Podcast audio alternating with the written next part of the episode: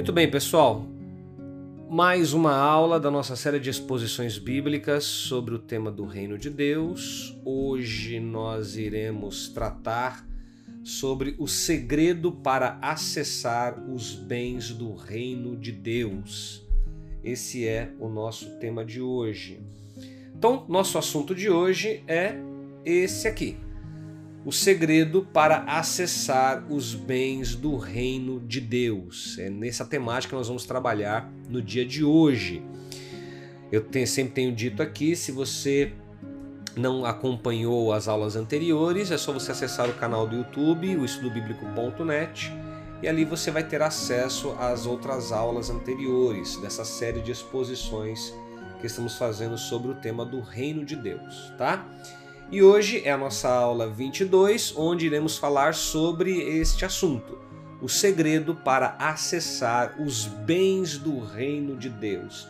O que são os bens do reino de Deus? O que, que tem a ver isso? O, que, que, o que, que se aplica a nós? Quais são esses bens do reino de Deus? Será que são bens materiais? São bens espirituais? Que natureza de bens são esses? Que nós iremos falar nessa noite. Então essa temática ela está chegando aí já ao fim dessa fase dos fundamentos introdutórios. Semana que vem será a última aula dos fundamentos introdutórios sobre o reino de Deus, será a aula 23. E aí depois nós vamos iniciar os fundamentos teológicos, tá bom? Uh, e aí vamos fazer uma série de fundamentos teológicos sobre o tema do reino de Deus. Então vamos trabalhar esse assunto de hoje o segredo para acessar os bens do reino de Deus. E eu começo com esta primeira uh, afirmativa, com esse primeiro slide. Um dos motivos de muitas pessoas terem dificuldade para compreender o conceito de reino de Deus está no fato de que isso exige delas uma transformação de mentalidade.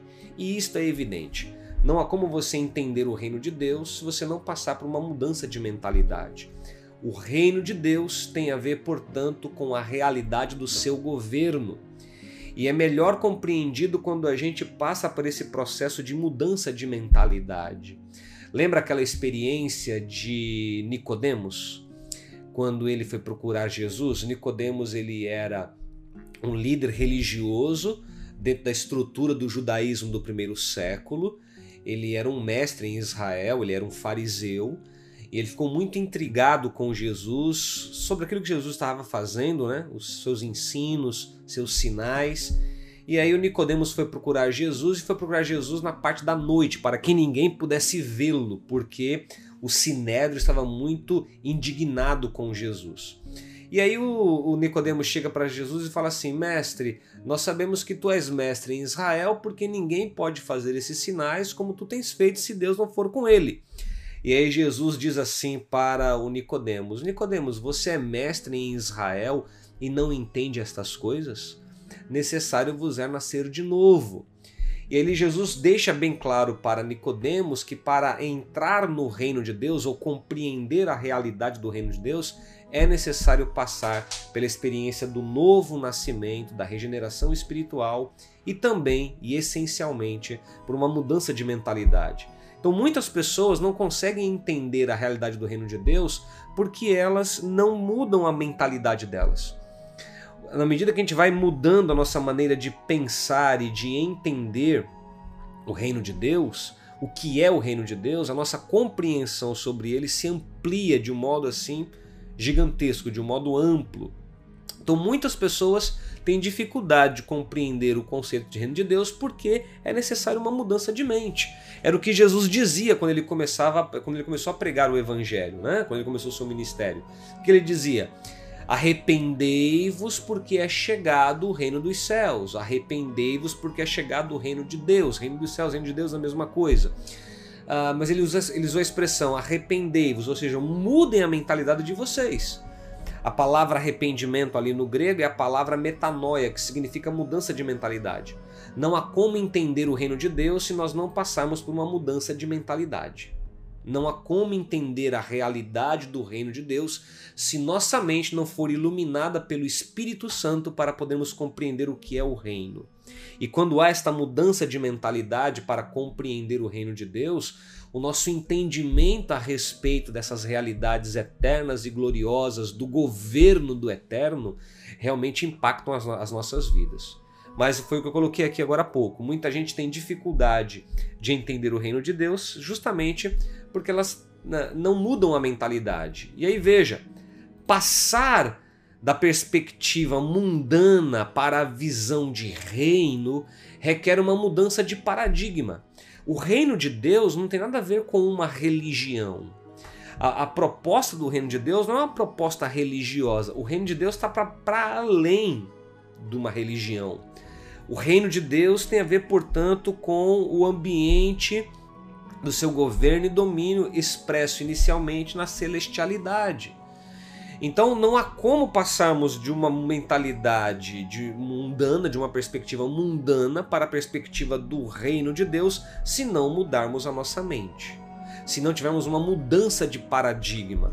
O reino de Deus é uma mudança de paradigma. A compreensão do reino de Deus muda a nossa maneira de compreender e entender a realidade. E muitas pessoas não conseguem entender o reino de Deus justamente porque elas não mudam esses paradigmas.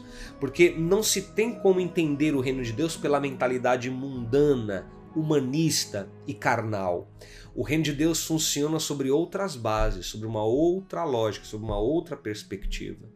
E na medida que eu permito o Espírito de Deus mudar a minha mente, eu vou entendendo com mais clareza a realidade do reino do Senhor. Portanto, veja, as prioridades do reino de Deus são diferentes das prioridades deste mundo. Não tem jeito. Aquilo que é prioridade no reino de Deus não é aquilo que é prioridade no reino deste mundo, ou no império deste mundo, no império maligno deste mundo a realidade do reino de Deus, a mentalidade do reino de Deus, a cultura do reino de Deus é diferente da mentalidade, da realidade, da cultura deste mundo. Portanto, as prioridades do reino são outras prioridades quando comparados às prioridades existentes neste mundo, neste século, nesta era em que nós uh, vivemos. E aí veja, vamos tentar entender isso. O mundo, ah, continuando, ó, dignidade e valor são auferidos. Opa, ali, ó. Dignidade e valor são auferidos de maneira distinta. Muitas das coisas que o mundo considera dignas são inúteis no âmbito espiritual, porque a realidade é outra. A realidade do reino de Deus é uma outra realidade, certo? O mundo julga a grandeza pessoal em termos de dinheiro, em termos de poder, em termos de influência, em termos de status, enquanto no reino de Deus a lógica é outra. No reino de Deus a lógica é a lógica de quem serve, tá? Essa é a lógica do reino de Deus. No reino de Deus, o mais importante é a humildade e um serviço altruísta. Enquanto que neste mundo o que importa é o status, é o poder, é a influência, no reino de Deus a lógica é diferente. No reino de Deus é a lógica da humildade, do serviço. É a lógica que parte da perspectiva de que nós somos servos do Rei do Reino. Ok? Então não há como entender a realidade do reino de Deus a partir do paradigma deste mundo. Não tem como, não há como. Daí porque uma mudança de mentalidade ser necessária e fundamental em nossas vidas. E aí veja, para quem está me acompanhando, olha, quem está me acompanhando pelo YouTube ou pelo Facebook consegue ver os slides, tá? Quem está pelo Instagram só consegue me ver aqui, não consegue ver os slides, tá bom? Mas você pode ficar aqui no Instagram também sem problema nenhum. Veja lá, continuando. A partir da perspectiva mundana, os bens são um fim em si próprio. Ou seja, na perspectiva deste mundo, possuir bens, ter bens é uma finalidade pela qual as pessoas vivem e se esforçam e batalham. As pessoas buscam adquirir bens para satisfazer os seus desejos egoístas, preencherem o vazio do seu coração e impressionarem outras pessoas bem como para melhorarem seu status e sua posição aos olhos da sociedade. Ou seja, na lógica deste mundo, no padrão de mentalidade deste mundo, a maioria das pessoas, se não todas, mas a grande maioria, vive em função dos bens materiais. Se esforça e batalha em função dos bens Nada contra possuir bens materiais, mas o problema é que algumas pessoas fazem disso a essência da sua vida, a essência da sua existência. Elas colocam isso como a centralidade do seu viver e tudo no objetivo de satisfazer os seus desejos egoístas, suas aspirações materialistas. No reino de Deus a lógica ela é diferente. No reino de Deus como é que acontece? Veja lá. Para os súditos do reino, em contrapartida, os bens são um meio, não é um fim. Os bens materiais para os súditos do reino de Deus é um meio, não um fim. São meros subprodutos de uma vida justa e que devem ser usados não para satisfação egoísta, mas para abençoar os outros. Ou seja, na perspectiva deste mundo, possuir bens materiais tem a ver com a satisfação dos desejos egocêntricos, egoístas com os desejos centrados muitas vezes na avareza, na ganância, no materialismo, no próprio egoísmo. No reino de Deus, não. No reino de Deus, os bens materiais não são um fim, são um meio. Um meio de quê? Um meio para abençoar outras vidas, abençoar os seus, abençoar sua casa, sua família, seus familiares, mas também abençoar a outros. Os bens que temos ou os bens que Deus nos permite ter, os bens que Deus nos permite possuir, visa também ser, ser, ser usado como instrumentos para a expansão do seu reino. A lógica é outra. No reino de Deus, nós não vivemos em, fu em função uh, daquilo que queremos ter. No reino de Deus, vivemos em função daquilo que nós queremos ser. E aí usamos o que temos para promover a glória de Deus e a expansão do seu reino. É uma lógica diferente. Quem tem o padrão de mentalidade do reino de Deus não viverá tendo como um fim na sua vida a conquista de bens. Quem vive a partir do padrão de mentalidade do reino de Deus viverá com a mentalidade numa finalidade, ou seja, os bens que eu tenho devem ser usados para a glória de Deus no intuito de abençoar a outros. Essa aqui é a lógica, é diferente. O padrão de mentalidade no reino de Deus é diferente. Portanto, veja lá, ó. A humanidade, ela é motivada, ela é estimulada e mostra-se preocupada com a busca de bens materiais. Assim é a sociedade, assim é a raça humana. Ah, as pessoas elas acabam vivendo em função da conquista dos seus bens materiais, das suas conquistas financeiras e econômicas. E como eu disse, nada errado em relação a isso, mas viver em função disso, ou viver para isso, ou fazer disso a centralidade do próprio viver, uh, não faz sentido. Porque isso não consegue satisfazer o coração humano. Não consegue. Infelizmente, a humanidade ela vive desta forma. Ela é motivada, ela é estimulada e ela mostra uma preocupação exacerbada com a busca de bens materiais. Ter bens, possuir, ter, ter casa, carro, dinheiro, ter todos os luxos que podem ser desfrutados e como eu disse, isso é muito bom, mas isso não pode ser o fim da nossa vida. Isso é um meio. Na lógica do reino de Deus, os bens materiais não são um fim. Os bens materiais são um meio para que o reino de Deus continue a ser propagado, continue a avançar, continue a crescer, continue a prosperar ou avançar no seu projeto. Maravilha. Então, continuando, veja lá. Poucas coisas neste mundo são mais duradouras ou são mais sedutoras ao coração do ser humano do que o materialismo. É verdade. O coração humano, o nosso coração é assim, a gente gosta de ter bens materiais. E não é errado não, gente. O errado é quando eu faço disso o centro da minha vida. Não é errado você querer ter uma casa melhor, um carro melhor, você querer desfrutar daquilo que o dinheiro resultante do seu trabalho lhe proporciona. Não é errado isso. É errado é quando o seu coração está nessas coisas. Errado é quando isso se torna a centralidade do seu viver. Mas nós seres humanos nós somos assim. Eu creio que todos que aqui estão me acompanhando, ou pelo Facebook, ou pelo Instagram, ou pelo YouTube, têm suas aspirações materiais. Eu tenho as minhas aspirações materiais. Eu, eu tenho alguns desejos materiais de conquista. Alguns eu já tenho conquistado, mas outros eu quero conquistar. Porém, Deus sabe do meu coração, pelo menos até aqui, que assim continue. Isso não é o centro da minha vida. Isso não é o centro da minha existência. Só que nós vivemos num mundo, numa sociedade em que as pessoas fazem dos bens materiais o centro da sua vida, o centro do seu viver, entendeu?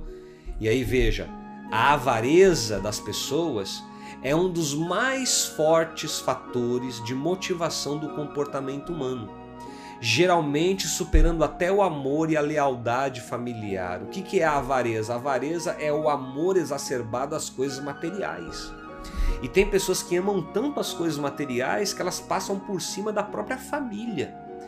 Quantos homens que, em função da questão material, dos bens materiais, implodiram seus casamentos? Quantas mulheres que, em função dos bens materiais, deixaram seus maridos?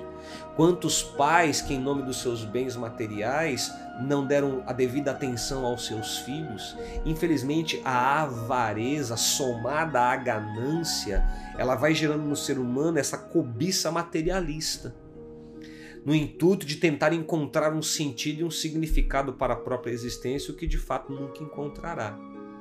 No reino de Deus a lógica é diferente. No reino de Deus a lógica não é essa. Fora do reino de Deus, praticamente todas as atitudes dos seres humanos podem ser relacionadas com a busca de bens materiais. Basicamente é isso que influencia a cultura humana. E aí a gente sabe de um texto da Bíblia, que é aquele texto de 1 Timóteo 6,10, né? O amor ao dinheiro é a raiz de todos os males. Não é o dinheiro, mas é o amor ao dinheiro. E por que, que as pessoas querem ter dinheiro? Para ter bens materiais. Certo? Sabe que ninguém conquista nada material se não tiver dinheiro. Mas quando a pessoa ela ama o dinheiro é porque no fundo, no fundo ela quer ter conquistas materiais que se tornou o centro da sua vida, o mote da sua vida, a essência da sua existência. No reino de Deus não é assim. No reino de Deus a prioridade é o reino, não são os bens materiais. E é isso que muitas pessoas não conseguem entender. Quem vive em função dos bens materiais não encontrará aquilo que poderá trazer plenitude e satisfação para a própria vida, plenitude e satisfação para a própria existência. E é sobre isso que a gente vai pensar nesse dia de hoje. E aí veja, todas as religiões humanas são elaboradas sob a promessa de aquisição de bens. Se você fizer uma, um estudo sobre a história das religiões, desde as religiões mais primitivas, as mais antigas, até as religiões mais contemporâneas, né? Ah, você vai perceber que em muitas religiões existe essa motivação de clamar a divindade, de pedir à divindade algo de cunho material. E a religião acaba muitas vezes dando margem para essa relação de troca entre o devoto e o, e o transcendente, né? a divindade. E aí o devoto tenta de alguma forma agradar a divindade para poder receber dela o seu favor. É uma relação de troca. Infelizmente, a religião acaba muitas vezes construindo uma perspectiva de relacionamento de troca. E não é assim no reino de Deus. No reino de Deus a lógica é diferente.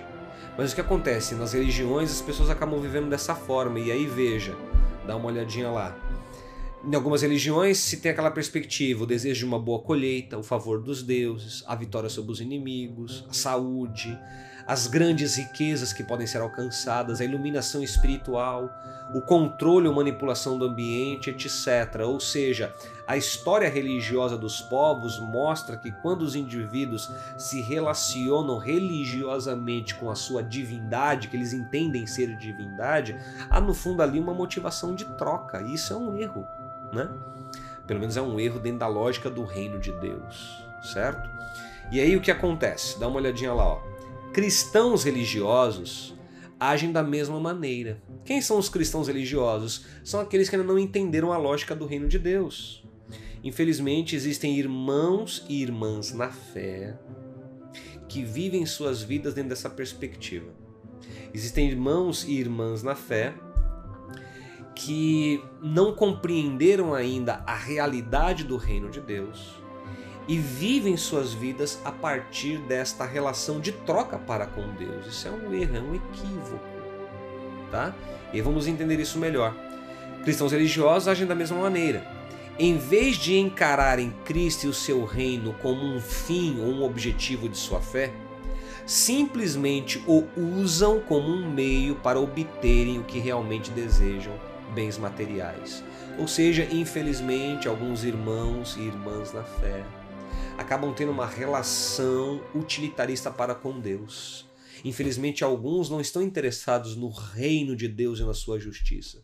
Estão interessados naquilo que Deus pode fazer por elas. Estão interessados naquilo que Deus pode proporcionar a elas.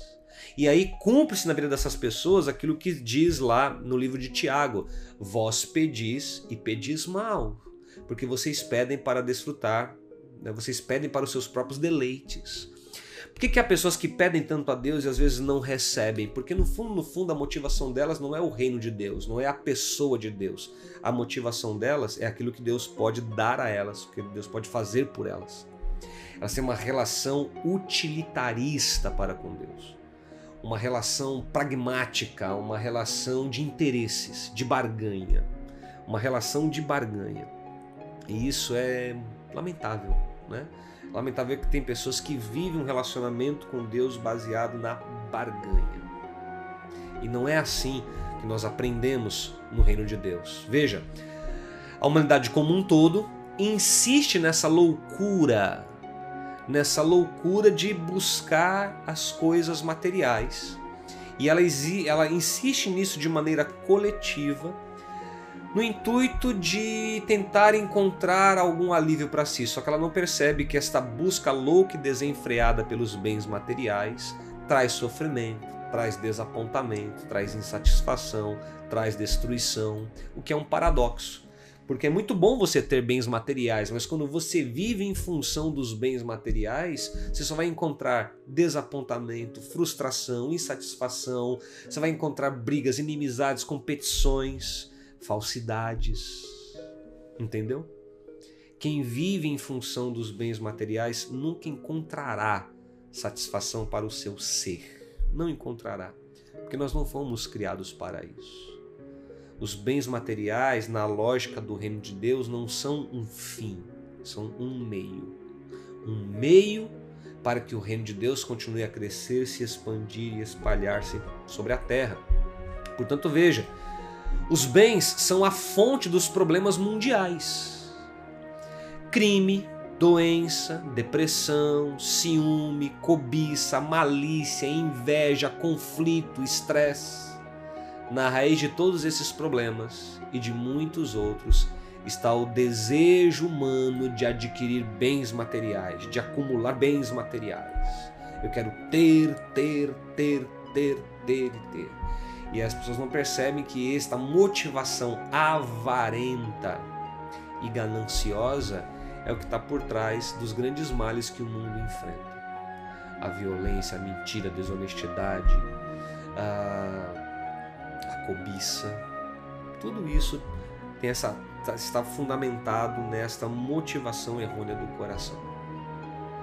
E é por isso que algumas pessoas acabam tendo essas decepções, essas frustrações. Tanta gente que se esforça ao máximo para adquirir bens materiais, faz um esforço descomunal e acabam não encontrando aquilo que poderia satisfazer a sua alma. Que nós não fomos criados para os bens materiais. Os bens materiais eles são um meio, não um fim. A Yara colocou ali roubo e corrupção também, Yara. Muito do roubo e da corrupção que acontece no mundo tem como motivação básica os bens materiais. Ter para ser. Infelizmente, é o que a gente encontra em nossa sociedade. A atração dos bens materiais é tão poderosa que até mesmo alguns súditos do reino, alguns filhos de Deus, que uma vez foram bastante diligentes em sua caminhada com Deus e na busca da justificação, acabaram sendo seduzidos. Deixa eu dizer algo para vocês aqui, eu ensino isso muito na minha igreja local. Eu falo isso muito com lá as minhas ovelhas. eu digo o seguinte: olha, a prosperidade é uma bênção. A prosperidade de Deus em nossas vidas é uma bênção. Só que se nós não tivermos o nosso coração em Deus, a nossa prosperidade pode nos afastar dele. E há pessoas que se afastaram do Senhor, se afastaram do caminho do Senhor por causa dos bens materiais, por causa do amor ao dinheiro. E aí, gente, a velha e boa sabedoria bíblica nos ensina muitas coisas. Quer ver?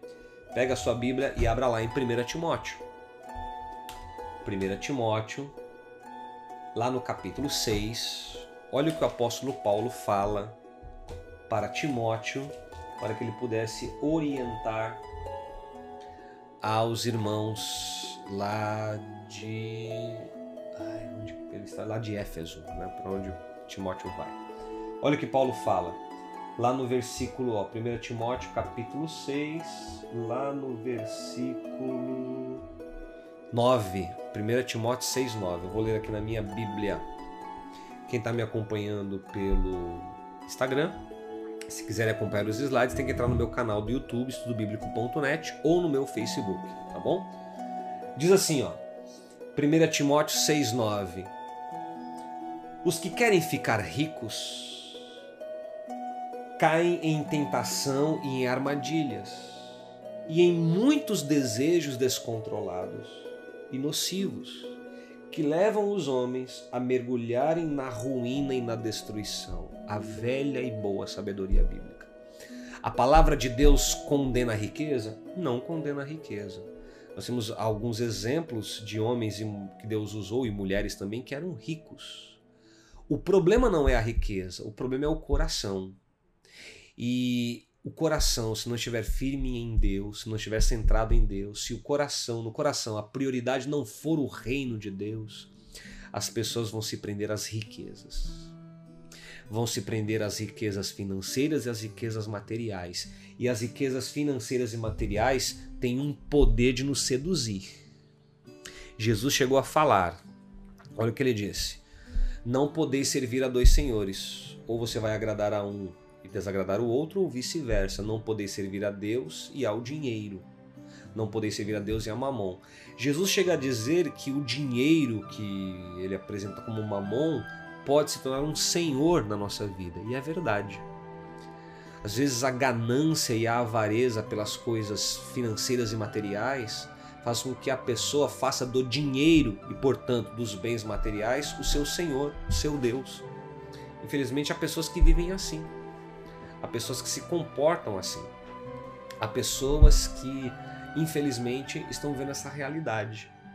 E aí eu vou ler de novo aqui 1 Timóteo 6,10. Olha o que, que diz. Vou ler de novo. 1 Timóteo 6,10. Ou 6,9. Os que querem ficar ricos caem em tentação e em armadilhas. Não é errado ser rico, mas querer ficar rico por querer, ou seja, se a motivação do seu coração é, a, é o dinheiro, se a motivação do seu coração é as coisas materiais, olha o que a palavra diz. Você pode cair em armadilhas e em desejos descontrolados e nocivos que levam os homens a mergulharem na ruína e na destruição. Gente, está na palavra. E aí, se você conhece algumas pessoas gananciosas e avarentas, olhe para a vida delas eu não vou dizer todas, mas vou, talvez algumas você possa conhecer. Veja se não houve áreas na vida dessas pessoas que não terminou em ruína e em destruição, como diz o texto. Talvez não teve ruína financeira, mas teve ruína familiar, teve ruína emocional, teve ruína relacional com os filhos, com outras pessoas. Quem vive em função dos bens materiais, quem vive em função da ganância e da avareza, termina dessa forma, como diz o texto. Diz o verso 10: Pois o amor ao dinheiro é a raiz de todos os males. O amor ao dinheiro é a raiz de todos os males. Algumas pessoas, por cobiçarem o dinheiro, algumas pessoas, por cobiçarem as coisas materiais, algumas pessoas, por colocarem como prioridade em sua vida as questões uh, dos bens deste mundo, desviaram-se da fé e se atormentaram com muitos sofrimentos. Infelizmente, Existem irmãos e irmãs na fé que se desviaram do caminho do Senhor por causa dos bens materiais, por causa do dinheiro. Infelizmente, há irmãos e irmãs na fé que chegam para Jesus com a sua vida arrebentada e desestruturada. E no passar do tempo, a vida deles começa a entrar em ordem, e eles começam a entrar numa outra realidade financeira e material, e eles se afastam do Senhor porque o coração começa a ficar preso nas coisas materiais. Olha o que, que Jesus disse lá na parábola do semeador. Está lá em Mateus, se eu não me engano, Mateus 13, deixa eu ver se é isso. Parábola do semeador, quando Jesus fala da semente que cai entre os espinhos. Isso aí.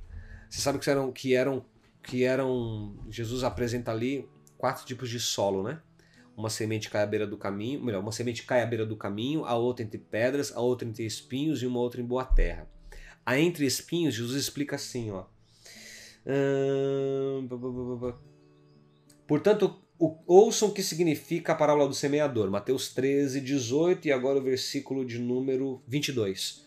Quanto ao que foi semeado entre os espinhos, este é aquele que ouve a palavra mas a preocupação desta vida e o engano das riquezas, o engano das riquezas, a sufocam e tornem frutífera.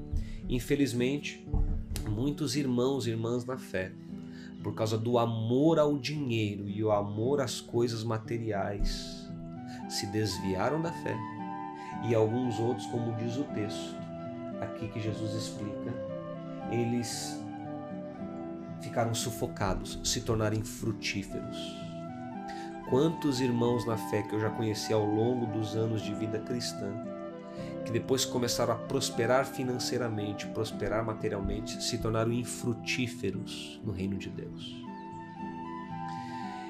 Eu convivi com pessoas ao longo dos anos da minha vida cristã que eram tremendamente usados por Deus, num tempo em que suas vidas financeiras sua vida financeira e material não era tão confortável assim, mas eram pessoas tão frutíferas, tão produtivas, tão engajadas e envolvidas no reino de Deus. Mas depois a vida foi melhorando no aspecto financeiro e material, começaram a se afastar, começaram a se distanciar, se esfriaram, se tornaram improdutivos e infrutíferos. Infelizmente, existem irmãos e irmãs na fé que tem vivido essa realidade. E aí veja, antigamente, alguns desses irmãos nós os víamos na igreja, quando as portas estavam abertas, os víamos, nós os víamos nos cultos, nas reuniões, na oração, nos estudos bíblicos, alguns participando ativamente de ministérios. Agora, quase não os vemos por perto. Infelizmente, alguns irmãos e irmãs na fé se afastaram se esfriaram, se acomodaram, se tornaram infrutíferos. Por quê? Porque as coisas materiais entraram no coração. As coisas materiais se tornaram prioridade, o dinheiro se tornou prioridade. E aí, esfriou na fé, se tornou infrutífero, inverteu a lógica, inverteu a prioridade, não colocou o reino de Deus como prioridade. A Yara diz assim: os discípulos concluíram: muito difícil um rico entrar no reino de Deus, isso aí, mas fácil um camelo entrar no buraco de uma agulha, né? Ou seja, o camelo se humilha. Eu já expliquei isso acho que numa aula anterior. Enquanto que um rico, a pessoa que se apega aos bens materiais, se torna autossuficiente. É interessante isso, né? Tem pessoas que começam a ganhar dinheiro, começam a prosperar, o que é muito bom. Eu não sei você, mas eu quero ganhar bastante dinheiro.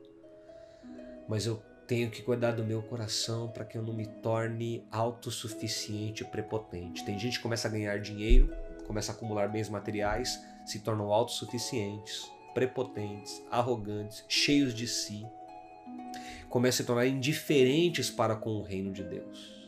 Porque eles estão agora numa posição que eles se sentem confortáveis pelo que têm, pelo que possuem. E uma coisa que eu tenho aprendido que uma das formas de eu impedir o meu coração de se tornar avarento e ganancioso é praticando generosidade. Quem pratica generosidade, quem compartilha o que tem, blinda o seu coração para não ser dominado pela ganância e pela avareza. O seu coração e o meu, ele tem uma inclinação a isso, tá? O seu coração e o meu, ele tem uma inclinação a sermos avarentos, gananciosos e materialistas e egoístas. Nosso coração tem essa inclinação. E a única forma de impedirmos o nosso coração de se tornar assim é praticando generosidade. O que é praticar generosidade? É eu compartilhar aquilo que eu tenho com os outros. Portanto, quando você oferta, quando você abençoa alguém, você compartilha os recursos que Deus permitiu você ter, você não só está contribuindo para a expansão do reino de Deus, como você está blindando o seu coração, para que ele não se torne avarento, ganancioso e materialista e egoísta. Entendeu? Por isso nós temos que praticar generosidade. Por isso, na lógica do reino de Deus, eu tenho não só para mim, eu tenho para abençoar. Eu tenho dinheiro, eu tenho bens para proporcionar uma melhor condição de vida para minha família, mas também para poder compartilhar e abençoar com outros. A lógica é diferente. O Jailson chegou aqui e colocou assim: Boa noite, professor. Como saber se eu estou trabalhando apenas por meu conforto necessário e não por ganância. Não sei se estou trabalhando demais ou apenas lutando por uma vida adulta estável. O Jailson, é legítimo você trabalhar por uma melhor dignidade de vida, por uma melhor condição material de vida. Agora, quando aquilo que a gente faz em termos de nosso trabalho, seja empreendendo, seja por meio de uma atividade profissional enquanto empregado, quando isso começa a tirar de nós a centralidade do reino de Deus, nós vamos começar a pensar: será que eu não estou priorizando demais as coisas materiais? No transcorrer da aula vai ficar mais claro ainda isso, tá? Mas a sua pergunta é pertinente. Como saber onde eu passei do ponto, né? Que é a pergunta que ele ainda né, coloca. A gente vai entender isso, Gelson, no transcorrer da aula. Vai ficar ligado aí que eu vou entrar nisso já já aí com mais detalhes. Mas a sua pergunta é pertinente. Tem a ver com isso mesmo que estamos falando hoje à noite aqui, tá? Veja, a busca ativa e constante da justiça é o segredo para termos acesso a todas estas coisas. O que é a justiça? Ou seja, lembra que Jesus disse: buscai em primeiro lugar o reino de Deus e a sua justiça. Ou seja, procure viver segundo a lógica do reino de Deus. Buscar a justiça é procurar viver segundo a lógica do reino de Deus e todas estas coisas nos serão acrescentadas. Eu vou detalhar isso já já para vocês, me aguardem aí. Veja, em vez de honrar e obedecer a Deus em tudo, essas pessoas transformam os bens materiais em seu Deus. Então nós temos que estar sempre monitorando a nossa vida para perceber: será que eu não estou fazendo da busca pelo dinheiro um Deus na minha vida? Será que eu não estou fazendo do bem, dos bens materiais um Deus na minha vida? É legítimo eu trabalhar por eles? É legítimo eu me esforçar para conquistar algumas coisas? É legítimo, mas o meu coração não pode estar nisso. Assim como vocês, eu eu também tenho contas para pagar e batalho para tentar dar para minha família uma melhor condição de vida. Claro que eu me esforço para isso. Claro que eu quero ganhar dinheiro para poder conquistar algumas coisas, mas Deus sabe do meu coração até aqui, meu coração não está nas coisas materiais. E peço a Deus para que continue dessa forma. Porque os bens materiais e o dinheiro têm um poder sedutor tremendo. Eu quero que você ganhe muito dinheiro, como eu quero ganhar muito dinheiro também, mas guarde o seu coração, para que a ganância e a avareza não lhe domine. E para que a ganância e a avareza não lhe domine, você precisa praticar a generosidade. Ser generoso. E quanto mais você generoso é, mais você vai blindar o seu coração. E você vai entender que aquilo que você tem não é teu, tudo é de Deus. Muito bem, continuando. Veja só. Se ao menos essas pessoas acolhessem no coração a verdade e a sabedoria do antigo provérbio hebreu. O que, que diz esse provérbio? Provérbio 10, 22. A bênção do Senhor é o que enriquece. Ela não acrescenta dores a bênção do Senhor é quem enriquece, ela não acrescenta dores. Sabe o que acontece com algumas pessoas? Elas se esforçam tanto pelas coisas materiais, se esforçam tanto pela questão do dinheiro. E quando eu falo se esforçar, não é uma crítica negativa ao esforço. A minha crítica está quando isso é o cerne do coração delas. Quando o dinheiro é o cerne do coração, quando os bens materiais é o cerne do coração, elas se esforçam tanto e encontram dores, desafios, problemas. É pesado, Mas olha o que diz a palavra de Deus: a bênção do Senhor é quem enriquece. Quando a bênção do Senhor está sobre nós, irmãos, nós prosperamos, nós conquistamos debaixo da sua bênção e as coisas fluem. Fluem. E como diz o texto, não traz dores. A bênção do Senhor não traz dores. A bênção do Senhor, ela é um bálsamo, né? Muito bem, continuando. Prosperidade sem pressão, riqueza sem preocupação, tesouro sem problemas. Esta é a realidade daqueles que vivem no reino de Deus, de acordo com as leis do rei, que é o dono de tudo. Ou seja, quando a gente vive debaixo desta lógica do reino de Deus, nós prosperamos sem aquela pressão sufocante que nos agonia, a riqueza vai sendo conquistada, e quando eu falo riqueza aqui, eu falo daquilo que você vai conquistando ao longo da sua vida. Vem sem aquela, aquele estresse, aquela preocupação angustiante. Porque Deus ele vai acrescentando sobre nós. Daqui a pouco eu vou falar sobre o princípio do acréscimo, tá? Continuando. O reino de Deus contém tudo aquilo que os súditos necessitam. Tudo aquilo que você e eu necessitamos para a nossa vida, nós encontramos no reino de Deus. E é isso que temos que entender. Por isso Jesus falou: busque em primeiro lugar o reino. E estas coisas relacionadas à sua sobrevivência, às suas necessidades, serão acrescentadas.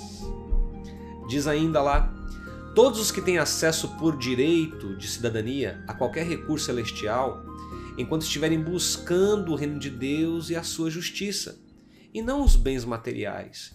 Esta é a cura para o poder sedutor e perigoso dos bens. Qual que deve ser a prioridade do seu coração, do meu coração, a motivação essencial da nossa vida? O reino de Deus.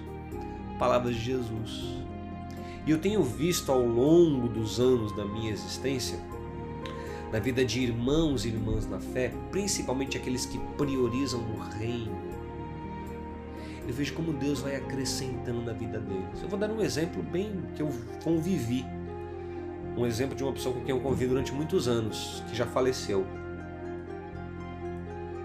Meu sogro.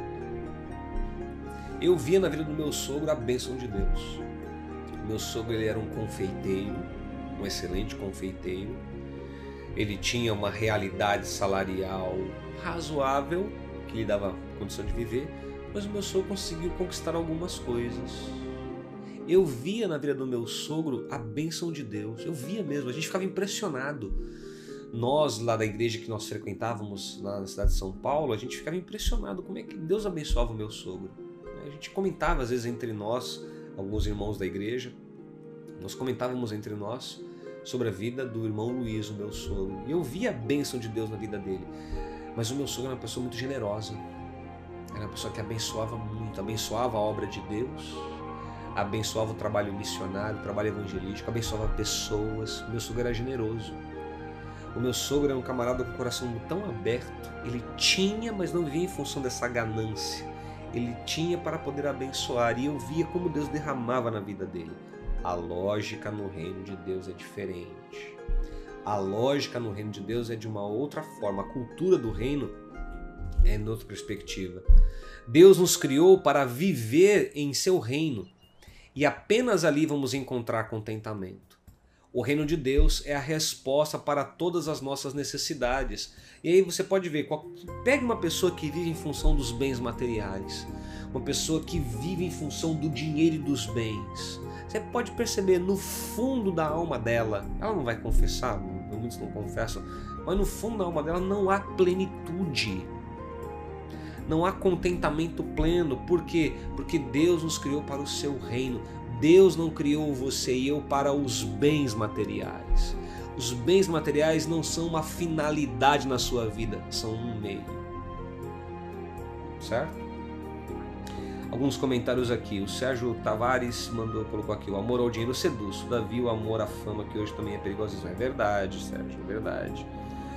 Uh, temos aqui um comentário do Jailson. Não, já, já, já comentei do Jailson. Uh, olá, canal Tabernáculo Sagrado acabou de chegar aí. Muito bem, sejam bem-vindos quem está chegando. Continuando, vamos lá. Vejam, vamos em frente. O reino de Deus satisfaz nosso anseio e soluciona todos os nossos problemas. Tudo que os seres humanos buscam encontra-se no reino de Deus e é por isso que temos que buscar o reino. Tudo aquilo que nós ansiamos e desejamos, nós encontramos no reino de Deus. Então, para que viver em função dos bens? Eu não vivo para eles, eu tenho que viver para o reino de Deus e as demais coisas serão acrescentadas pelo Senhor, que eu vou explicar isso já já, fique comigo aí. Veja, a busca dos bens materiais não traz satisfação. Por causa de uma verdade simples, nós não precisamos de bens para ter vida. Precisamos ter vida para alcançar os bens. Tem gente que vive essa lógica errada, né? Tem gente que acha que tendo bens materiais ela vai ter uma melhor vida. Não, é o contrário. Eu tenho vida para ter bens, porque os bens são dádivas que Deus nos dá, mas o sentido da existência não está nisso. O sentido da nossa existência não está nos bens que acumulamos e que adquirimos. O nosso valor e a nossa dignidade pessoal derivam de quem nós somos e não do que nós temos. a gente vive numa sociedade que as pessoas querem ter para ser, né? É lamentável isso. Pessoas que se esforçam para ter dinheiro para ser alguma coisa, que se esforçam para ter conquistas materiais para serem alguma coisa. Não, eu não tenho que ter para ser. Eu sou. E quando eu entendo a minha identidade em Cristo Jesus, quando eu entendo, entendo, entendo a minha identidade no reino de Deus, os bens materiais não se tornam mais centralidades no meu viver os bens materiais, como eu disse desde o começo, eles são um meio, não um fim. Portanto, veja, Deus não nos dá coisas para nos fazer importantes, mas sim porque nós somos importantes. Tá? Então você que talvez esteja em crise, não se sente importante por não ter alguma coisa, Deus não vê assim. Deus nos concede algumas coisas porque nós somos importantes para Ele. Em vez de buscarmos nos bens, temos que buscar o reino. Jesus fala: olha, entendam, se vocês buscarem o reino, se o reino de Deus for a prioridade na vida de vocês, essas demais coisas relacionadas às suas necessidades serão acrescentadas. Serão acrescentadas a vocês. A questão não se concentra nos bens materiais, mas em viver em prol do reino. Se apenas nos preocupamos com coisas, ficamos à nossa própria sorte e temos que competir com os ímpios. No entanto, se temos seriedade em servir e representar o reino do Senhor com justiça, Deus garantirá que não tenhamos de servi-lo de maneira precária. O intento do Senhor é proporcionar-nos satisfação sem frustração. Escute o que vou lhe dizer. Se você prioriza o reino de Deus e a sua justiça, se você deseja viver segundo os critérios do reino de Deus, o Senhor vai lhe acrescentar, meu irmão, minha irmã.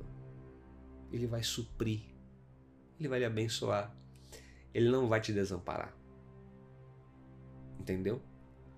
E aí, se o seu coração está no reino de Deus, você não ficará triste abatido por não ter uma casa, por não ter um carro, por não ter um tanto de dinheiro você vai dizer: Senhor, tu sabes que eu te amo e o teu reino. Tu sabes que eu preciso dessas coisas. Mas o meu coração está em ti. A lógica é diferente. Como eu disse para você, eu quero ter algumas coisas materiais, eu quero conquistar algumas coisas. Mas isso para mim é um adendo. O meu coração se move em função da realidade do reino de Deus e eu quero preservá-lo assim. É isso que Jesus nos ensina. E aí veja, todo ser humano deseja bens materiais. Como eu disse, todos nós. Este é um anseio dado por Deus, portanto ele é correto. O errado é transformarmos os bens em deuses. O errado é transformarmos o dinheiro num Deus. Quem vive em função do dinheiro, quem vive em função dos bens materiais, só pensa nisso. Só pensa nisso. E se move por isso. E se esforça desesperadamente por isso. No reino de Deus é diferente. A bênção do Senhor enriquece e ela não traz dores. Priorize o reino de Deus, que Ele vai acrescentar na sua vida aquilo que você necessita e precisa. O Senhor deseja que tenhamos tudo isso, mas também quer nos mostrar como adquirir os bens de maneira correta e com um espírito apropriado. Ele deseja que tenhamos fartura, mas não que nos envolvamos em uma perseguição por coisas, à custa do nosso relacionamento com Ele. Sim, Deus quer te abençoar, Deus quer te suprir, Ele quer te prosperar.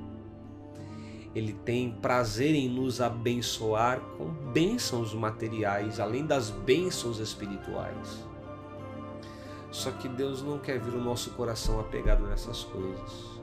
O que me deixa triste em alguns irmãos na fé, em algumas irmãs na fé, é que elas pediam tanto algo ao Senhor e Deus assim deu em termos materiais, e depois elas colocaram o coração nos bens materiais e se esfriaram. Palavras de Jesus lá no livro de Mateus, capítulo 13, na parábola do semeador, que é a semente que é entre os espinhos, quando a sedução das riquezas atrai o coração e a pessoa se torna infrutífera no reino de Deus. O Criador ele conhece os nossos anseios, mas ele não quer que esse desejo controle a nossa vida. Deus sabe do que você precisa, do que eu preciso. E é legítimo você apresentar para Deus os seus anseios. Senhor, eu desejo ter uma casa melhor, eu desejo ter um carro melhor, eu desejo conquistar isso financeiramente. É legítimo. O que você não pode é ser escravo desses desejos. Entendeu? É isso que precisa estar bem claro para nós. O segredo para termos acesso aos bens do reino é possuirmos as chaves corretas. E essas não são chaves no sentido literal, mas sim são princípios que abrem as portas do céu. Jesus disse aos seus discípulos: Te darei as chaves do reino dos céus. E ele estava se referindo a quê? Se referindo aos códigos de acesso ou aos princípios que lhe permitiria utilizar os bens reservados para ele. Ou seja, se a gente procura viver a nossa vida a partir dos princípios do reino de Deus, ele irá acrescentar a nós aquilo do que necessitamos e precisamos. A Natalícia, seja bem-vinda aqui, Natalícia, ela coloca assim: o livro de Eclesiastes fala da vaidade das riquezas, é verdade. E vaidade ali no Eclesiastes é futilidade, são coisas fúteis. Que não tem um caráter de perpetuidade, não tem caráter de eternidade. Continuando, as chaves que dão acesso aos bens do céu consistem em buscarmos o reino e a sua justiça. Ao fazermos isso, todas as outras coisas, ou seja, os bens do reino de Deus, nos serão acrescentados. Entretanto, quais são estas coisas? O que Deus vai acrescentar nas nossas vidas? O que, que isso inclui? Bem, isso engloba todas as dimensões da nossa vida.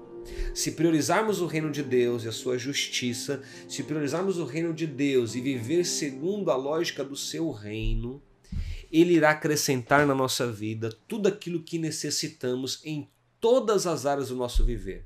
E quais são elas? Dá uma olhadinha aqui. Todas as necessidades físicas. Deus irá suprir o alimento, a bebida, a vestimenta, o carro, a casa, a saúde. Deus vai suprir. Prioriza o reino dele e ele irá lhe acrescentar, meu irmão, minha irmã.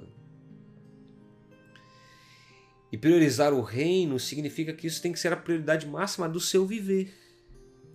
Ele, mediante o seu trabalho e seu esforço, Deus vai acrescentando na sua vida as suas necessidades físicas. mas também ele acrescentará as necessidades sociais, os nossos relacionamentos. Deus colocará as pessoas corretas em nossa vida se priorizamos o seu reino. Escute isso aqui. Se priorizamos o reino de Deus, escuta o que eu vou lhe dizer.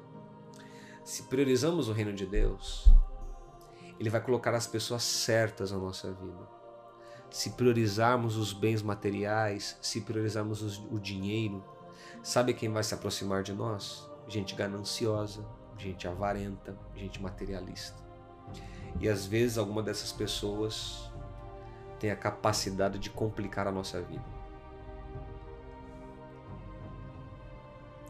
Se buscarmos o reino, Deus acrescentará as nossas necessidades sociais, mas também as emocionais. Nos dará paz, tranquilidade, um espírito controlado em cada situação, Deus nos livra da inveja, do ciúme, da preocupação, do esforço inútil, porque o nosso coração está centrado nele, no seu reino. Então as nossas necessidades emocionais também são supridas. Quem vive em função do dinheiro, quem vive em função dos bens, quem é dominado pela ganância, quem é dominado pela avareza, não consegue ter paz na alma. Não consegue pode ter muito dinheiro, mas não tem paz na alma. E eu já conheci algumas pessoas de dinheiro e que não tinham paz na alma. E algumas até já até compartilhavam isso comigo. Do que adianta um homem ganhar o mundo inteiro e perder a sua alma? Outra coisa, as necessidades psicológicas, estabilidade. Ele nos dará graça para evitar que fiquemos estressados e desgastados. Quem vive em função do dinheiro, quem vive em função dos bens, quem vive na loucura escravizante da ganância, quem vive na loucura escravizante da avareza, se desgasta, se estressa, porque vive em função de coisas que não conseguem saciar a alma, saciar o ser. E acabam muitas vezes vivendo debaixo desta terrível escravidão, dessa terrível, desse terrível jugo. Todas as necessidades financeiras, ou seja, provisão. Quem busca o reino de Deus e a sua justiça tem provisão, tem provisão de Deus na sua vida. E Deus promete nos suprir, prover.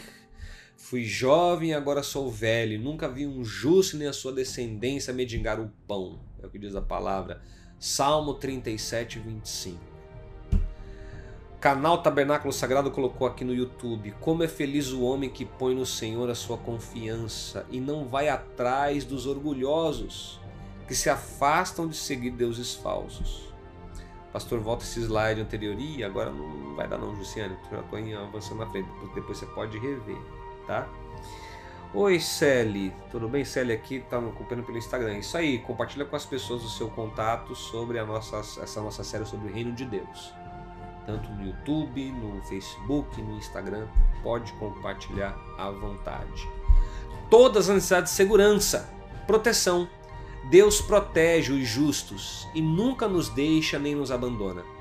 Ele sempre tem os seus olhos voltados para o nosso bem. Então Jesus deu a chave para a gente: busque o reino, pare de ficar nessa loucura desesperada. Eu vejo irmãos na fé, irmãos na fé, na busca louca e desesperada pelo dinheiro, pelos bens materiais, e não conseguem experimentar da bênção do Senhor que acrescenta sem dores. Eu não estou dizendo que você tem que ficar agora sentado sem fazer nada, não é isso. Você tem que continuar batalhando, se esforçando. Eu faço isso, gente. Eu batalho, eu pastoreio, eu dou aula, eu coordeno, eu faço um monte de coisa. Eu tenho que batalhar, eu tenho que trabalhar, mas eu vejo como Deus vai abençoando. Porque Ele sabe da prioridade do meu coração. Pelo menos que eu preserve, me preserve assim em nome de Jesus, como você também. Nossa necessidade de significado significado pessoal, nosso valor. Ou seja, se priorizarmos o reino de Deus e a sua justiça, ele irá nos suprir no nosso senso de valor pessoal, porque nós somos valiosos para ele e ele nos faz compreender o senso do valor próprio. Como também o nosso sentido, né? Ou o nosso senso, não é o nosso sendo, é o nosso senso, eu errei ali. Nosso senso de propósito, visão. Em vez de enfocar os bens, novamente estaremos focalizando a nossa tarefa e seguindo em busca do nosso destino.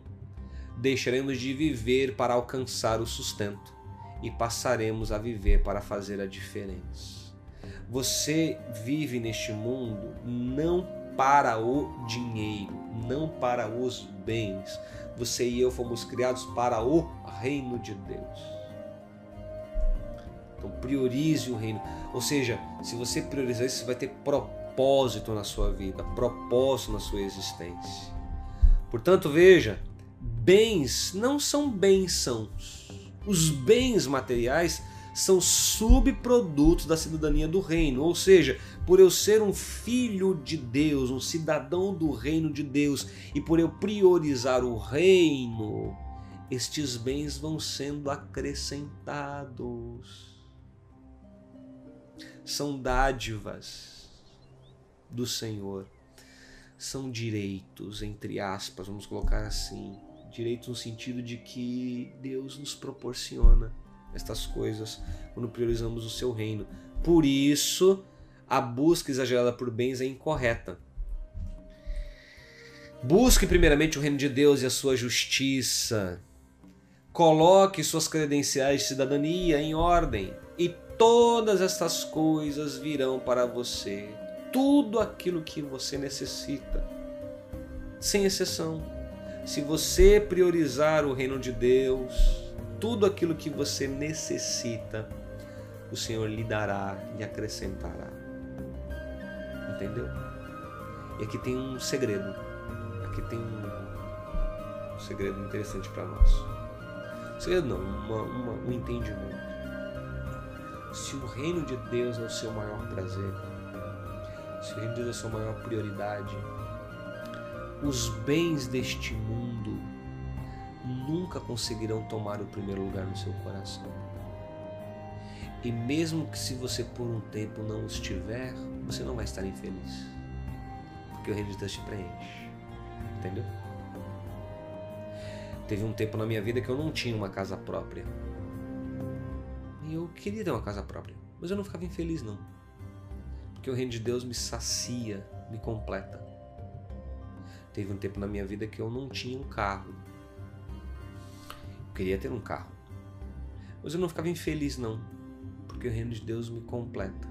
Eu sei que chegaria o tempo que Deus acrescentaria. Deus vai acrescentar na sua vida, meu irmão, minha irmã, se o seu coração estiver no reino dele ele vai acrescentar no seu viver. E aí, eu quero falar com vocês agora sobre o princípio do acréscimo. Vamos tentar entender isso? Como assim o princípio do acréscimo? A palavra de Jesus: buscar em primeiro lugar o reino de Deus e a sua justiça, e todas essas coisas vos serão acrescentadas. O que é esse acréscimo que Deus nos dá? Isso, Yara, Jesus falou lá em Mateus 6,33. Não se preocupe com o que comer, com o que beber, o que vestir, porque assim agem os pagãos. É verdade. Quem não conhece a Deus vive em função dessas coisas. Mas quem ama a Deus e o seu reino será acrescido. Deus acrescentará. Então vamos entender essa questão do princípio do acréscimo. Veja lá. Por causa da obsessão constante por bens materiais, Muitas pessoas vivem cansadas, vivem distraídas, vivem deprimidas, vivem irritadas. E se não estiverem doentes, são grandes candidatos a sofrer de males causados pelo estresse e pela ansiedade. Tem gente que está sendo dominada pelo estresse e pela ansiedade por causa dos bens materiais, por causa do dinheiro. E algumas acabam sofrendo essas coisas que eu listei aqui: estresse, depressão, irritação, agonia, raiva, indignação por não ter bens. E aí veja, Jesus disse que não devemos viver assim. Ele afirmou que não temos de trabalhar em função dos bens materiais. Tudo isso virá até nós no curso natural da vida, de acordo com o desígnio e a intenção do Senhor. E eu mencionei para vocês aqui agora há pouco o meu cunhado, né? Ou meu canal, meu meu sogro. Eu vivi com meu sogro muitos anos, convivi com ele, melhor dizendo. Eu não vi meu sogro movido por ganância e avareza. Eu vi um camarada batalhador, que se esforçava para cuidar da família, mas que amava o reino de Deus, que amava a obra de Deus. E o Senhor ia acrescentando. Ele ia acrescentando na vida do meu sogro. É assim, irmãos, que Deus faz conosco. Ele vai acrescentando, ele vai derramando em nossa vida. As bênçãos e a provisão são uma parte real, natural e fundamental da vida do reino de Deus. Mas se não tivermos cuidado, podemos terminar transformando isso no objetivo da nossa fé, em vez de um subproduto. Os bens materiais são um subproduto da minha cidadania no reino de Deus. Não é a finalidade da minha vida, é um subproduto.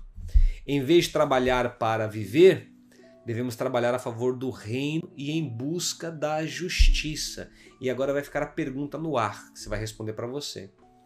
Você tem vivido em função do reino de Deus? O reino de Deus ele é a prioridade na sua vida? o reino de Deus e a justiça do reino, ou seja, viver segundo os padrões e a lógica do reino, é prioridade para você? Porque se for, meu irmão, minha irmã, ele vai lhe acrescentar. No tempo dele, na hora dele.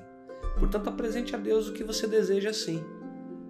Mas saiba que é no tempo do Senhor e o seu coração ficará em paz.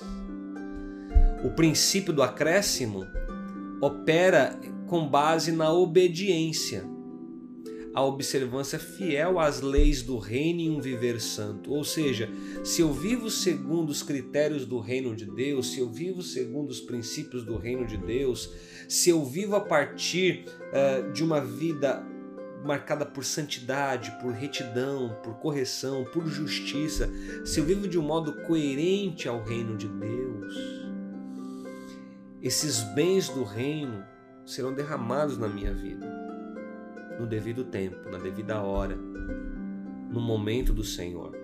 Olha o que diz Deuteronômio capítulo 30, versículo de 8 a 10. Palavras do Senhor ao seu povo Israel e que serve para nós também, como seu povo, lavado e remido no sangue de Cristo. Vocês obedecerão de novo ao Senhor e seguirão todos os seus mandamentos que lhes dou hoje então o Senhor, o seu Deus, abençoará o que suas mãos fizerem. Olha como é legal isso. Deus abençoará aquilo que a nossa mão faz. Os filhos do seu ventre, a cria dos seus animais e as colheitas da sua terra. O Senhor se alegrará novamente em vocês e os tornará prósperos, como se alegrou em seus antepassados se vocês obedecerem ao Senhor, o seu Deus, e guardarem os seus mandamentos e decretos que estão escritos neste livro da lei, se voltarem para o Senhor, para o seu Deus, de todo o seu coração, de toda a sua alma, o caminho é obediência. Obediência aos princípios do Senhor, amando a Ele de todo o coração e ao seu reino de todo o coração. E aí nós vamos ver se cumprir aquilo que Deus fala na palavra. Eu vou abençoar vocês, eu irei prosperar vocês. O Senhor nos tornará prósperos, abençoados. Isso, Yara, agrada-te do Senhor e Ele concederá o que deseja o teu coração, satisfará os desejos do seu coração. E agradar-se do Senhor é ter prazer no Senhor, ter prazer no seu reino. Muito bem. E aí veja, apenas adorar a Deus não é suficiente também não basta apenas orar. Um viver correto implica romper deliberadamente com o pecado, confessar os nossos erros e comprometer-nos em obedecer às leis de Deus. Há pessoas que louvam, há pessoas que adoram, há pessoas que oram a Deus, mas a sua vida está desajustada. Está em fora de sintonia com o reino de Deus. Há pessoas que creem no Senhor, que adoram ao Senhor, que oram ao Senhor, mas o coração delas está desvirtuado. Elas estão caminhando de um modo errado, não estão andando com retidão. E aí os princípios do reino não são cumpridos, portanto não há legalidade para que ela receba dessas bênçãos do Senhor. Portanto, temos que deixar de lado a desonestidade, a imoralidade, a fofoca, a calúnia, o engano, a inveja, o ciúme, o orgulho, as ambições egoístas, a mentira, etc. Ou seja, se na sua vida e na minha vida existem estas coisas que não agradam a Deus e estes comportamentos e atitudes que são contrários ao reino de Deus, nós não estaremos em sintonia com a vontade do Senhor. E como é que nós receberemos dos bens do reino? Tem um texto em Provérbios, que se eu não me engano, acho que é Provérbios 28, 33, se eu não me engano, que diz assim: O que encobre as suas transgressões nunca prosperará, mas quem confessa e deixa alcança misericórdia. Se na sua vida e na minha nós andarmos de um modo errado, não andamos de um modo justo, mas se andamos de um modo errado, como é que a bênção do Senhor chegará a nós? Acho que é Provérbios 28, 13. Deixa eu ver aqui, Provérbios 28, 13. Isso. O que encobre as suas transgressões, que esconde os seus pecados, não prosperará. Mas quem confessa e deixa encontra misericórdia. Não há como prosperar, meu irmão, minha irmã, com a vida torta. Não há como prosperar. Tem gente que pode até ganhar dinheiro tendo a vida torta, mas pode ver que em outras áreas da vida a coisa não está tão bem. Isso é uma realidade, tá? Quando Deus acrescenta algo em nossa vida, isso quer dizer o quê? Quer dizer que nós iremos atrair bens. Eles nos serão acrescentados como se fosse um imã, ou seja, eu não preciso ir atrás dos bens, eles virão até mim. As bênçãos de Deus chegarão até mim sem eu ficar naquele esforço louco e desenfreado atrás deles. Outro, os bens virão ao nosso encontro. Não teremos que correr atrás deles. Os bens virão à nossa vida. Eles poderão aparecer repentinamente sem que estejamos aguardando e geralmente de uma fonte ou direção inesperadas. E eu sei que entre nós aqui, alguns de vocês já viram a bênção de Deus chegar na vida de vocês, acrescentando coisas que vocês ficaram assim, pasmos. Meu Deus, eu recebi isso. Como Deus é bom, como Deus ele é fiel, como Deus ele nos sustenta, como Deus ele provê, né? ele abre portas, como que ele supra as nossas necessidades. Além disso, os bens virão sem estresse. Algumas pessoas estão tão cansadas de trabalhar em busca do que desejam, quando finalmente alcançam, percebem estar cansadas demais para desfrutar o que conseguiram. Porque estão vivendo em função dessas coisas, vivendo em função dos bens. O que eu digo para você, meu irmão, minha irmã, é que você trabalhe muito, trabalhe muito, mas não faça. Uh da recompensa do trabalho a finalidade da sua vida. Trabalhe muito para a glória de Deus. Lá onde você trabalha, lá onde você empreende, faça isso para a glória do Senhor. Os bens nos serão dados como favor ou recompensa, como um presente. E não como algo que conquistamos pela nossa ganância e avareza, mas como algo que Deus derrama sobre nós.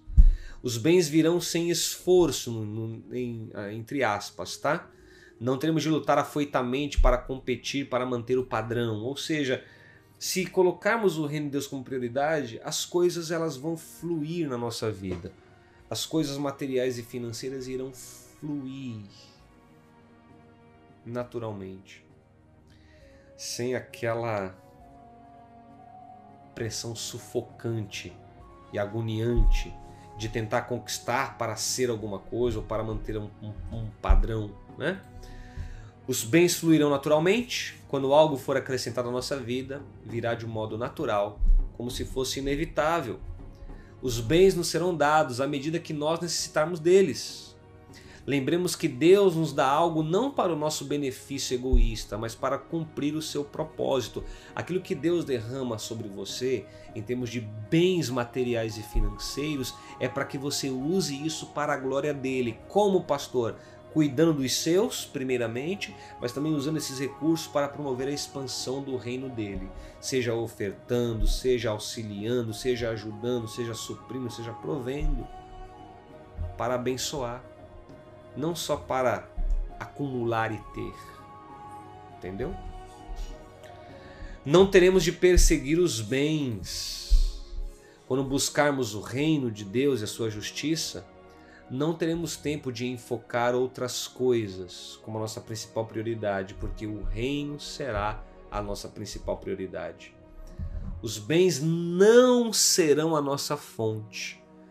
Os bens materiais são ferramentas, ferramentas, recursos para serem usados para expandir o reino de Deus na terra. Então, meu irmão, minha irmã, você que tem tido um excelente salário, amém. Dê uma vida digna para a sua família, mas use aquilo que Deus lhe dá para que o reino dele cresça. Seja abençoando a obra missionária, seja provendo recursos financeiros para a igreja que você congrega, seja ajudando alguém da sua família. Use os seus recursos para abençoar para que a generosidade e a bondade do reino de Deus se espalhe sobre a terra. Se você que é empresário e tem visto seu negócio prosperar, amém, parabéns, Deus te abençoe, mas use esses recursos que Deus lhe dá para promover a expansão do reino dele. Adote missionários, sustente, é, ajude sustente casas de, de ação social, ajude sua igreja, sei lá o que for Use o que você tem para abençoar, não para guardar para si. Quatro verdades significativas. Estamos quase indo para o fim, tá? Quais são as quatro verdades significativas de tudo isso que nós temos falado nessa noite? Primeira, tudo que necessitamos para sobreviver e viver é obrigação do rei, ou seja, num reino uh, as necessidades dos súditos são providas pelo rei. O nosso rei é o nosso Deus. Ele vai suprir aquilo que nós necessitamos para sobreviver e viver. Segunda verdade, as necessidades da vida são responsabilidade do rei e não dos súditos. Ou seja, se eu vivo em função dos interesses do meu rei, ele suprirá a mim. Ah, pastor, então agora eu vou ficar deitado numa rede aguardando. Não, não é isso não que eu estou dizendo. Não é isso, isso é preguiça. Preguiça não tem nada a ver com o reino de Deus. Mas se eu estou vivendo em função dos interesses do reino do eterno, ele irá acrescentar, ele irá suprir, ele irá prover, ele irá atender às minhas necessidades. A graça é a provisão não merecida concedida pelo rei. E quarto lugar, o ser humano não foi criado para viver em busca de provisões, mas pela influência do céu na terra. E como colocou agora há pouco aqui a Iara, né? Uh, palavras de Jesus, são os pagãos que vivem em função dessas coisas. Os pagãos vivem em função das suas necessidades, coloca como prioridade máxima. Não, a prioridade máxima é o reino de Deus. Tá? E essas necessidades outras serão supridas. A provisão divina é um subproduto da obediência. Ela não é um salário pago por trabalho realizado ou por serviços prestados. Jesus prometeu que se buscarmos o reino e a sua justiça, todas as provisões que necessitamos para a nossa vida serão acrescentadas tudo que for necessário para que vivamos de maneira justa, como os frutos do reino nos será fornecido. Para tanto devemos estar submissos ao Rei, submissos ao nosso Senhor, e Ele irá prover e suprir nas nossas vidas tudo aquilo que de, do, de que necessitamos. Muito bem, a obediência ela libera a provisão do reino. Ou melhor, a obediência que libera a provisão do reino começa no coração e se manifesta externamente. Em outras palavras, a verdadeira obediência é resultado de um coração obediente, porque obedecer ao reino é algo do coração. Tem pessoas que só externalizam, mas o coração não é obediente. Tem pessoas que frequentam suas igrejas, dão seu dízimo, fazem atividades religiosas, mas lá no fundo do coração existe a desobediência. Elas têm apenas uma capa externa e Deus vê, Deus vê o coração. Palavras do Senhor lá no livro de Tiago: Vós pedis e pedis mal, porque vocês pedem para desfrutar nos seus próprios deleites. Ou seja, não é um coração de obediência a Deus, é um coração que é enganoso. Só tem uma capa externa, não tem uma realidade verdadeira do coração. Então Deus vê o coração. Se lá no seu coração houver o desejo de obedecê-lo, o Senhor irá, irá lhe abençoar, irá suprir. A obediência falsa, meramente externa, não passa de um estratagema para tentar manipular a Deus a dar-nos o que desejamos. E esse plano fracassa sempre. E gente que é assim, gente que tem um coração assim, fica de birra com Deus, fica chateadinho com Deus, chateadinha com Deus porque não recebeu aquilo que tanto queria. Ora, quando encontra uma pessoa que está chateada com Deus porque não recebeu o que pediu, quando encontra uma pessoa que está com birra com Deus porque ela não recebeu aquilo que ela tanto pediu, que ela se esforçou para ter, se ela fica chateada com Deus, é porque o coração dela não estava em Deus. Não estava no reino de Deus, estava nos bens. Ah, Deus não me deu um carro, Deus não me deu uma casa, Deus não me deu uma promoção, Deus não me abriu uma porta de emprego, então estou chateada com Deus, estou decepcionada. É porque nunca teve o coração no reino. Porque quem tem um coração no reino sabe que no devido tempo Deus irá prover, Deus irá suprir no tempo dele, na hora dele, no momento dele. Por isso, muitos cristãos ficam perplexos. Vão à igreja, leem a Bíblia, oram, dão o dízimo e dedicam parte de seu tempo à congregação, porém nada parece dar resultado Alguns, a impressão que dá é que os depósitos celestiais estão fechados, nada acontece. O coração. Qual o motivo disso? Eles não levam uma vida correta, seu coração não está limpo diante de Deus. Apesar de sua demonstração externa de justiça, o íntimo deles não está em consonância com o governo divino. E por não estar em consonância com o governo divino, as coisas não são acrescentadas. Deus não irá acrescentar nada na sua vida e na minha se o reino dele não for prioridade para nós. Ele não vai acrescentar. E aí, para que nós possamos ter alguma coisa, vamos ter aquele esforço descomunal e desgastante para ter. Aquele esforço estressante para possuir. Porque no fundo do coração nosso não está voltado para isso, mas se o nosso coração está no reino, as coisas vão fluir naturalmente. A bênção do Senhor enriquece e não traz dores. Quando obedecemos ao Senhor de todo o coração, suas bênçãos inundam a nossa vida. E aí eu quero ler para vocês Deuteronômio 28. Já estamos quase no fim. Me acompanha aqui Deuteronômio 28, de 1 a 6 eu vou ler para você. Diz assim, ó, Deuteronômio 28, de 1 a 6. Se vocês obedecerem ao Senhor de modo fiel e seguirem cuidadosamente todos os seus mandamentos, que hoje lhes dou, Moisés falando, o Senhor os colocará muito acima das nações da terra. Todas essas bênçãos virão sobre vocês e os acompanharão e vocês, se vocês obedecerem ao Senhor, vocês serão abençoados na cidade e no campo. Os filhos do ventre de vocês serão abençoados, como também as colheitas da sua terra, e os bezerros e os cordeiros seus rebanhos. A sua cesta e a sua amassadeira serão abençoadas. Vocês serão abençoados em tudo o que fizerem. Vocês serão abençoados em tudo o que fizerem, porque colocaram o reino de Deus como prioridade.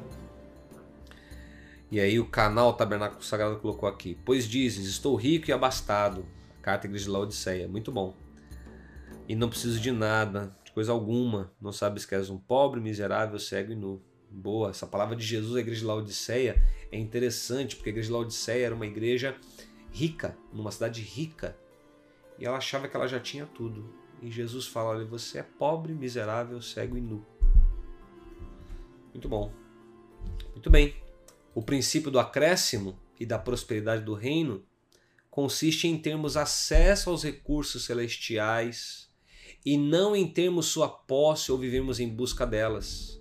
A riqueza no reino de Deus é definida não no fato de acumularmos bens, mas em termos acesso a esses bens acumulados do reino Assim, a verdadeira riqueza não está na abundância de posses, mas no acesso ilimitado aos recursos infinitos do reino. A riqueza do reino de Deus não são as posses materiais que vamos ter, mas o acesso a essas bênçãos provisionais da parte do Senhor. Portanto, precisamos de acesso a tais recursos, porque os seres humanos não foram criados para trabalhar em busca de provisões. Nós somos criados com um propósito. O nosso propósito é expandir o conhecimento e a influência do reino dos céus na terra. O nosso sucesso nessa tarefa exige provisões diárias adequadas.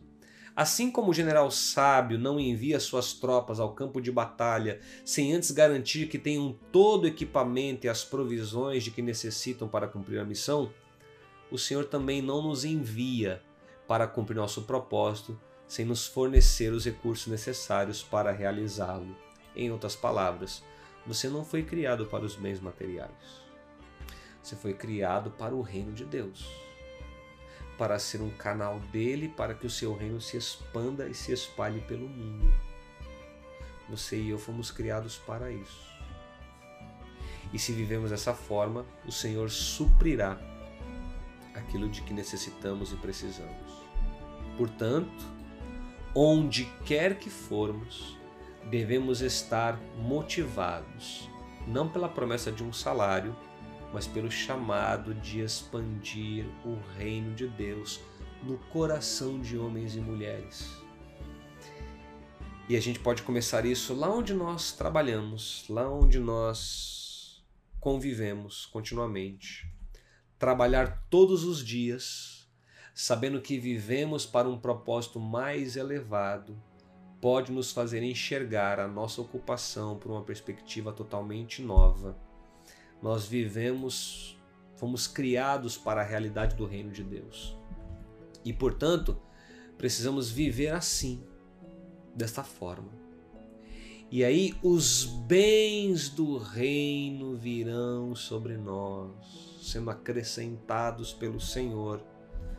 Portanto, meu irmão, minha irmã, se você está compromissado ou compromissada com os propósitos do reino, o Criador fará você prosperar no nível necessário para que você obtenha êxito, que você obtenha sucesso. No reino de Deus, sua tarefa determina o seu acesso às provisões do Senhor. Pergunte para Deus, Senhor, como tu queres me usar no teu reino? E deixe-se ser usado por Deus no seu reino, que as coisas serão acrescentadas que Ele irá derramar na sua vida. Tudo aquilo que você precisa, tudo aquilo que você necessita, Deus lhe dará. Amém? Deus abençoe vocês. Um bom restante de semana. Orem pelo nosso país. Orem para que o reino de Deus possa entrar nos corações e mentes. É verdade, mudar a mentalidade não é fácil, mas é possível quando a gente permite que os princípios da palavra entrem em nós. Tá bom? Deus abençoe vocês. Um abraço. Tchau, tchau.